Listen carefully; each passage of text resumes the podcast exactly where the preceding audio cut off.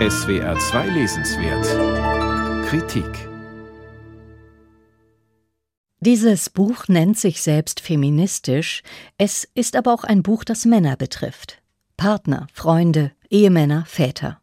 Eigentlich alle. Es geht nämlich ums Trinken. Genauer ums zu viel Trinken. Es geht darum, dass sehr viele akademisch gebildete Frauen das Glas Wein am Abend für genauso normal halten, wie sie zu viel Arbeit für normal halten, wie sie Kinderversorgung und Karriere leicht stemmen wollen, wie sie Selbstausbeutung für normal halten, wie sie es für normal halten, gesund zu essen, genug Sport zu treiben, auf sich aufzupassen. Das Trinken von Alkohol wird aus diesen Betrachtungen ausgeklammert. Weil Frauen alle diese Alltagsaufgaben bewältigen, dürfen sie sich auch etwas gönnen. Die meisten trinken Alkohol zur Belohnung und aus anderen verständlichen Gründen. Daran wird nicht gerüttelt. Die Journalistin Eva Bieringer rüttelt daran. Sie selbst war in hohem und ungesunden Maße betroffen von diesem Phänomen und hat sich in ihrem genauso persönlichen wie gut recherchierten und analytischen Buch Unabhängig vom Trinken und Loslassen zur Aufgabe gemacht, dieser Sache aus der weiblichen Perspektive auf den Grund zu gehen. Eine Perspektive, die allerdings auch für Männer interessant sein dürfte. Beringer hat es mit Anfang 30 geschafft, dass Alkohol jeden Reiz für sie verloren hat. Sie erzählt von dem Glück, das sie dadurch gewonnen hat und dass es nicht mehr darum geht, nicht trinken zu dürfen, sondern darum, es nicht mehr zu müssen. Folgende Frage stellt sie in den Mittelpunkt ihres Buches. Warum Alkohol ausgerechnet auf junge, emanzipierte Frauen eine so starke Verführung ausübt. Was bringt Frauen dazu, sich durch den Konsum eines Nervengifts klein zu machen und das dann als Emanzipation zu feiern? Sie will, schreibt Bieringer, dass sich etwas ändert, dass wir frei entscheiden, was gut ist für uns. Deswegen erzähle ich meine Geschichte.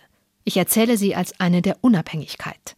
In 13 Kapiteln von Die Flasche über das Dorf, die Frauen, die Männer über die Stadt und die Liebe erinnert sich Beringer an ihren eigenen Alkoholkonsum, der bereits in der Pubertät exzessiv war und der sie eigentlich eher in eine Sonderrolle drängte als in den Mittelpunkt ihrer Peer Group.